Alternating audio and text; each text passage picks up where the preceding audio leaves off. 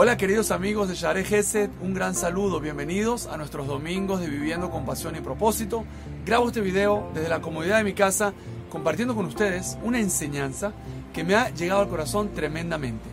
¿Por qué una persona que tiene un propósito de vida puede elevarse por encima de los problemas? Fíjense esta frase. Me dijo una persona, un hombre, un empresario exitoso, un hombre con un corazón gigantesco, un hombre que hace muchísimo por su familia y por todo a Israel que fue hace unos años diagnosticado de una enfermedad terrible, de una enfermedad cuyas posibilidades de salvarse son muy pocas. Cuando él recibió este diagnóstico, su corazón, en lugar de sentirse temeroso o asustado o preocupado o enojado, se sintió alegre, se sintió con ganas de agradecer, de reconocer y de rendirse frente a la voluntad de Dios bendito. Y este hombre escribe en su libro y me dijo personalmente la siguiente frase. Yo no viví mi enfermedad, yo traté de resolver mi enfermedad. Yo traté de vivir mi vida al máximo porque sé que tengo un propósito de vida, sé que tengo mucho que aportar y dar a los demás y sé exactamente por dónde lo tengo que hacer. Que tengo, además de eso, tengo un problema, tengo una situación, sí, es una situación grave, es una situación delicada, es una situación complicada, es verdad, pero los problemas, las situaciones se resuelven, las situaciones se afrontan, se resuelven, se solucionan, pero no se viven. Una persona que vive con propósito tiene que saber vivir su propósito y resolver sus problemas. Los problemas se resuelven, los problemas se atienden, se busca la receta del médico, se busca la receta del contador o de quien sea profesional que te ayude al pie de la letra a seguir su receta para curar o solucionar ese problema o ese asunto que te tiene agobiado.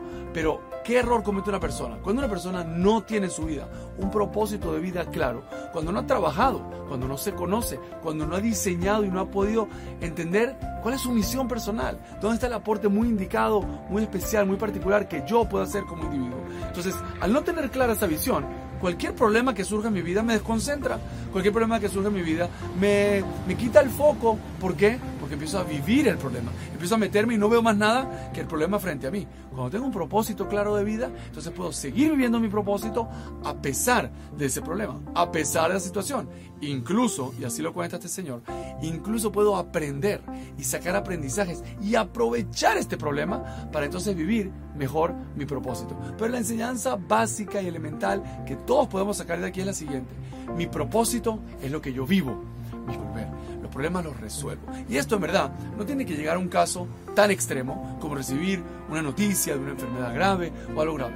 En cualquier problema del día a día, cualquier situación sencilla que uno pasa en la vida, que la comida no está lista, que la casa no está limpia, que conseguí tráfico, que no conseguí un puesto para estacionar el carro, que alguien me dijo algo incómodo, lo que sea. Cualquiera de estas situaciones que son triviales, que son naturales, que son cotidianas. Saber decir a estas cosas problemas pequeños que se solucionan o incluso se pueden dejar pasar. Pero mi foco, mi enfoque, mi corazón, mi mente, todo mi ser está puesto en mi propósito. Esa es la gran invitación, esa es la gran bendición que tiene una persona que aprende a vivir con propósito, que entonces puede poner su corazón y su enfoque en él y no dejarse distraer ni amargar por ningún otro tipo de problemas. Les mando un gran saludo con este domingo de pasión y, pasión y propósito desde aquí, desde mi terraza en Bechemesh y nos vemos acá en una próxima semana. Un gran abrazo y muchos.